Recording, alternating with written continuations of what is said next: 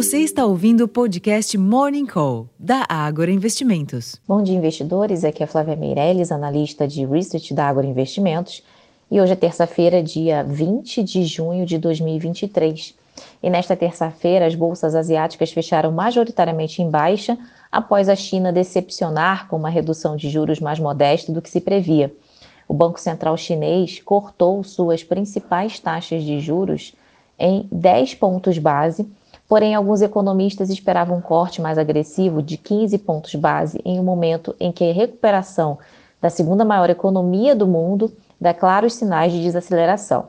Nesse ambiente, os índices futuros das bolsas de Nova York operam em baixa, assim como as bolsas europeias, em meio a temores persistentes em relação ao crescimento da economia global e na região.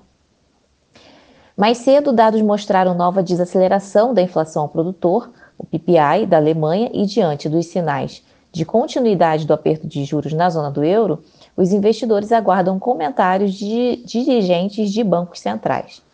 No mercado de câmbio, o dólar opera em baixa ante outras moedas principais, enquanto os rendimentos dos treasuries sobem.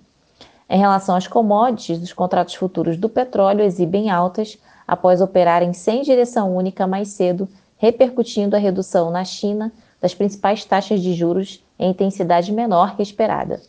Já o minério de ferro negociado na bolsa de Dalian teve baixa de 0,92%, cotado a 112 dólares a tonelada.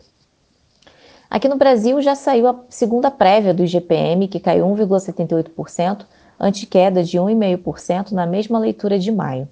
Assim, permanecem no radar as expectativas de início de corte da Selic em agosto, cuja intensidade deve depender do ritmo de desaceleração da inflação local. Os investidores aguardam ainda a apreciação da proposta do arcabouço fiscal pela Comissão de Assuntos Econômicos no Senado e, em seguida, o texto poderá ir ao plenário. De qualquer forma, a cautela moderada no exterior pode inibir os ajustes na bolsa local. Bom, pessoal, esses foram os principais destaques dessa manhã de terça-feira. Eu vou ficando por aqui e não deixem de conferir o nosso relatório completo, abertura de mercado. Até a próxima!